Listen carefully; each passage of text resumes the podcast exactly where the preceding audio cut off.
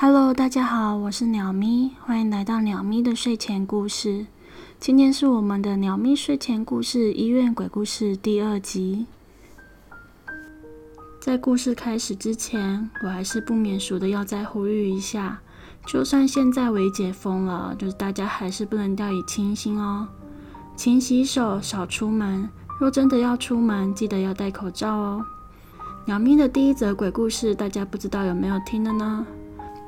第一个故事真的是充满了浓浓的菜皮巴感呐，连我都知道改进的空间无敌大呀。所以我厚着脸皮请朋友帮我听完，然后给我意见。当时真的是觉得羞耻感满满的。不过我也从朋友那里得到了蛮有用的建议。在第一则故事中，鸟咪试图营造鬼故事的恐怖氛围，结果却不是很好。既然我不擅长营造恐怖气氛，而且频道的主题是睡前故事，那鸟咪决定以后还是正常讲话，以能让大家听得舒服为第一目标。再来是故事本身的部分，鸟咪会减少医院硬体细节的描述。专注于人物跟阿飘本身，也尽量不拖泥带水，就是减少那个冗长感。如果大家在听完后有什么意见要给鸟咪的话，真的非常欢迎留言哦。好啦，那我们故事要开始喽。以下故事都是鸟咪自创，如有雷同，纯属巧合。对你来说，医院是个怎样的存在呢？是迎生还是送死？要我说啊，医院就是你病情好转了就要赶快出院的地方。护士小姐，恁阁有别个病房无？阮大个到底迄间真正住啊做袂安稳的呢？小圆眼前站着的是两个身材微胖、眼中写满倦容的中年大叔。他们口中的老大是不久前因为枪伤入院开刀的病人。啊，毋过即摆阮遮的单人房拢满呢，而且最近住单人房的人拢无要出院呢。啊，恁大是安怎无安稳哈？是空喙会疼，还是困无好？其中一个小弟回答道：“毋是啦，是阮感觉吼，迄房间无清气啦。阮大个伫咧做噩梦，而且昨暗时伊困到一半，雄雄爬起来甲阮讲话。重点是伊讲的是国语呢。阮大个自较早甲即摆拢无咧讲国语的。”而且你嘛知影啊，讲台语的人讲国语，拢会有台湾国语啊。啊，毋过昨暗时，阮大个讲的国语无呢，非常的标准。伊从来拢无讲过遮尔啊标准的国语。小圆看着另一个小弟也在旁边连声附和，想象着他们说的那个场景，虽然有点怕怕的，也有点半信半疑，但是他觉得既然有问题提出了，那就要试着帮忙解决。真诶啊假啊！啊，毋过阮遮是真正拢无病房啊呢，还是恁要考虑看卖转去 VIP 病房？只是介绍搁较贵小块哦。老大目前住的是我们单位的一号单人病房，每天要额外自付三千块钱。啊，迄个 VIP 病房是伫倒位？是要加偌济钱啊？迄个病房是伫边仔迄栋大楼啦。啊，无俗哦，一工差不多要四五千块以上，爱看房间大细。哈，遮尔贵哦！啊，因拢无迄种三千块的吗？无安尼，遐我会记上少嘛是爱四五千块起跳呢。而且嘛毋知影即摆上少的迄房间敢有位？安尼哦，啊无阮甲阮大爱去参详一下啦。啊，护士小姐，真正拢无别的办法了吗？帮阮瞧一下嘛好啊。小圆看着桌上的床位表，真的非常的无奈，真的满床啊！歹势啦，阮即摆是真正拢无眠床啊，真正无啥好瞧。啊，无安尼啦，恁去甲恁大个小参详一下，啊，我嘛交班落去，请你是个护士帮你问看卖好无？晚上十点十五分，在这个大部分的医护跟工作人员都下班的情形下，真的暂时没有办法帮他处理。看着两个小弟转身往老大的病房走去，小圆心里真的很无奈。老大是前天晚上跟他们的老大大在泡茶的时候，被老大大的仇家拿枪打伤的。一入院就先在两人房暂住等开刀，开完刀后就直接入住了小圆单位的一号病人房。住进去的隔天早上，就开始一直明示暗示的跟护理人员反映说房间不干净。可是，在目前满床的情况下，小圆真的没有别的办法了，只能把他们的诉求交办下去，希望白班的同事可以帮忙协调。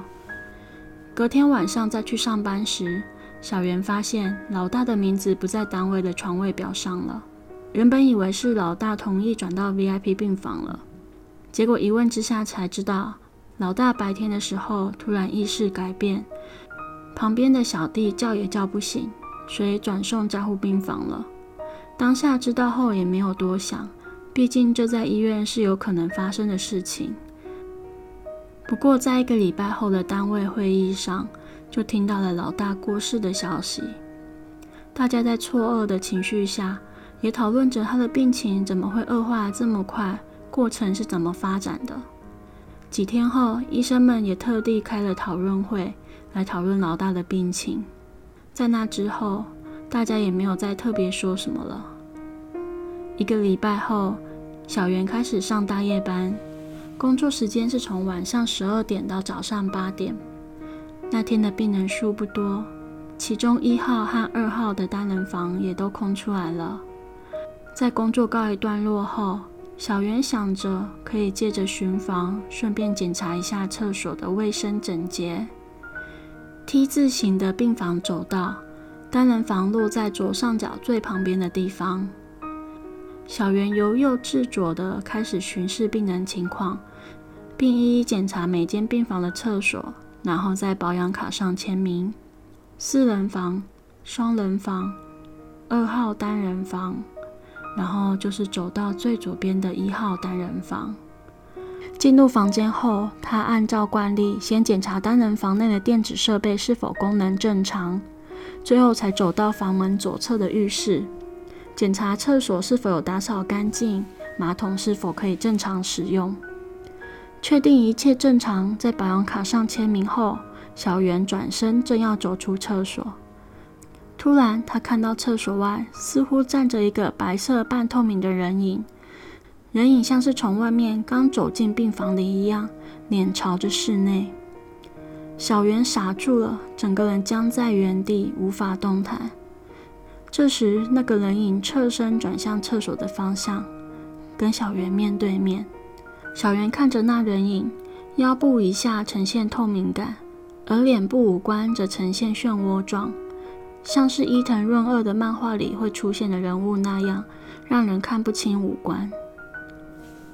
下一秒，人影快速的转身朝房门外闪去。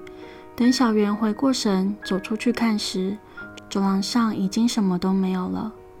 之后，小圆快速回到护理站，什么都不敢说，假装没事的继续做自己的事情。两天后，也是大夜班，交班时，小圆发现单位的 L 学姐因为肺炎，所以被安排住在了一号单人房。交完班后，小圆开始给药。当进入一号单人房时，他发现病房内只有 L 学姐一个人在看电视。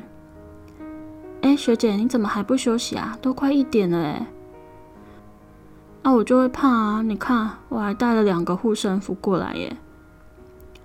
当初老大在这间房间一直说有脏东西，那些事情曾一度让大家心慌慌的。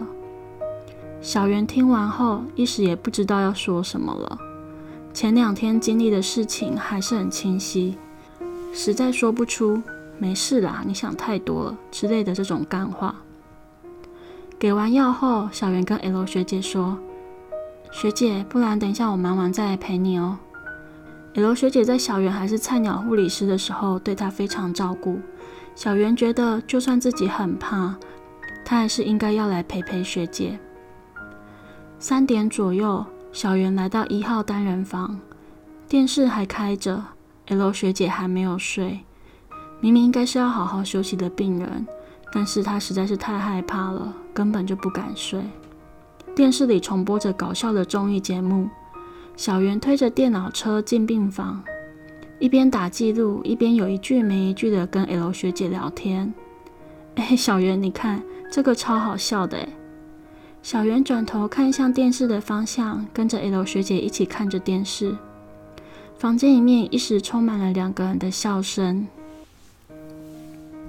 突然，笑声停了，整个房间只剩下电视的声音。小圆跟 L 学姐傻傻的看着突然出现在右手边房门前的那个白色半透明人影，两人加上一个阿飘，就这样对视着，耳边听着电视里主持人跟来宾卖力搞笑着，房里的两个人却感觉像是掉进了另一个时空，时间突然变得好慢好慢，就像是将影片播放速度调慢了零点二五倍一样。不知道过了多久。小圆耳边突然传来 L 学姐的尖叫声，小圆吓了一跳，转头看了 L 学姐一眼，再转回房门口时，已经看不到那个人影了。下一秒，L 学姐快速的翻身下床，拉着小圆就往外向护理站跑。别间病房的病人跟看护都跑出来查看。另一个一直待在护理站的 Y 学姐看到两个人跑出来后。先是安抚出来查看的那些看护跟病人，之后才回到护理站，看着脸色惨白的两个人。在了解小圆跟 L 学姐发生的事情之后，Y 学姐拿了两个护身符，分别塞给了他们，然后开始联络 L 学姐的家人，请他们来接 L 学姐回家休息。这时，小圆也慢慢的从震惊中回过神来，但是因为班还是要照上。所以小圆也只好硬着头皮把班上完，白天下班后再去执行收金 SOP。之后因为这件事情闹得有点大，所以大家商量着要不要请个师傅什么的来做法。但是医院怎么可能让你请什么师傅，还要做法，根本天方夜谭。所以单位护理长只好去庙里求了一些加持过的水，再搭配米跟粗盐。在一号单人房的每个角落撒好撒满，再请清洁阿姨再仔细的打扫过一遍，病床跟枕头也重新擦过一遍，然后把床垫翻面，再套上新的床单。医院其实一直有个不成文的习惯，那就是当病床上有病人急救或是过世，在病人离开，清洁阿姨打扫完后。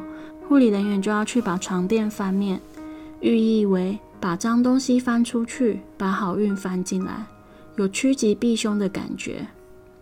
很妙的是，做完这些后，一号单人房就再也没有听说过发生什么奇怪的事情了。虽然大家都不知道那个白色半透明的人影是不是之前那个老大，但是讨论的程度还是很热烈。其中一种说法是。老大当初在加护病房过世时，就是半夜三点多，所以他才频繁的在那个时间点出现，会一直出现在一号单人房。可能是因为当初老大是在这里突然陷入昏迷的，所以他根本不知道他转病房了。后来老大在加护病房过世，大家也觉得加护病房跟这间一号单人房没有关系，而且当初这里也没有经历过什么急救。更没有什么死亡，所以根本没有人想到要翻病床这件事情。而另一种说法则是，当初那个要杀老大大的仇家，其实已经哀莫，命不久矣。在刺杀老大大失败之后，可能也在不久后去世了，所以老大当初入院时，才会一直在一号单人房遇到那么多怪事。老大病情突然转变恶化。可能也是因为过世仇家的关系吧，而那个仇家不知道老大已经转病房，而且已经过世了，所以才会继续每天晚上都来病房找人。不管哪个是对的，总之事情都已经过去了。小圆跟 L 学姐还是继续在那个病房工作，毕竟这个世界上找不到没有死过人的医院啊，日子还是要过。护身符多带几个，生活还是过得去的。对你来说，医院是个怎样的存在呢？是迎生还是送死？要我说啊，医院就是你病情好转了就要赶快出院的地方。今天的故事就到这里喽，大家晚安。